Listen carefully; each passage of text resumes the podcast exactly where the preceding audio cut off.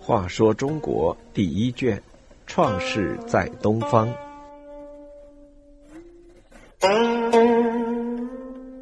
六十九，流泪养龙。夏后孔甲除了祭神拜鬼，就是打猎游玩。有一次，孔甲带领大队人马到东阳地区的背山打猎，突然刮起了大风，空中乌云密布，天色暗淡。人们处在一片灰蒙当中。孔甲迷了路，走进一个山民家中，见女主人正在给一个小男孩喂奶。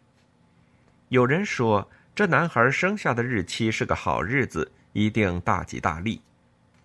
又有人说，看来吉利不能胜过祸害，这孩子将来一定要遭殃。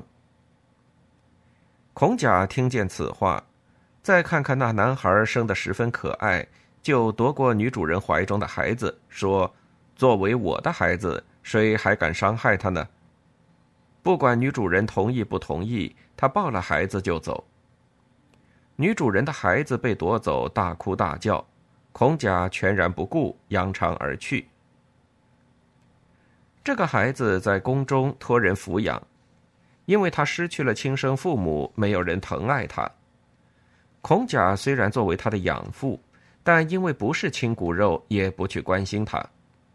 有一次，宫中拆房子，男孩跑去观看，一把锋利的大斧从屋上掉下来，砍断了他的脚，就此男孩成了残废，别的事不能做，只好守门。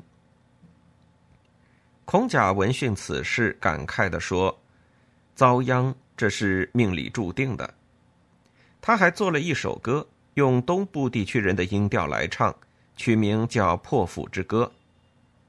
他要身边的人都学着唱，说这是东音。这件事传扬出去，大家都骂孔甲是个胡作非为的残忍昏君，是个神经病。在有关孔甲祭神拜鬼的故事中，还有一些关于龙的故事流传下来。据说，因为孔甲天天祭祀鬼神，顺于天地，天地格外开恩，赐他乘龙。所谓乘龙，就是驾车的龙，在黄河、汉水中各有雌雄两条。孔甲命臣下把他们捉来，但没有人能够喂养。听说古代养龙有专门的人才。国家设立有幻龙氏和御龙氏的官职，幻龙氏专门养龙，御龙氏则专门驾驭龙。传说古代廖国国君舒安有个后裔非常善于养龙，他知道龙的饮食爱好，便用龙喜欢吃的东西去喂养，因此龙都爱到他那里。他以驯服龙的技艺，长时期的服侍帝舜。舜很夸赞这个年轻人，让他做幻龙氏的官，并赐他姓董。董是督察管理的意思，因为他善于督察管理寻龙之事，所以赐给他这个姓。后来他的名字叫董父，父是古代对男子的美称。帝舜时候由董父做幻龙氏。因而把养龙的事管理得很好。相传尧的本家陶唐氏有个后代叫刘泪，曾经在幻龙氏那里学习过驯服龙的本领。这个人在孔甲时还活在民间，孔甲就传令把他招来。这个刘泪果然名不虚传，真的会喂养龙。孔甲就造了两个大池。把从黄河、汉水中抓来的两对龙放在里面，让它们自由的游动。流泪喂养龙很有耐心，把龙养得体大力强。孔甲看了非常高兴，就封他做御龙氏的官。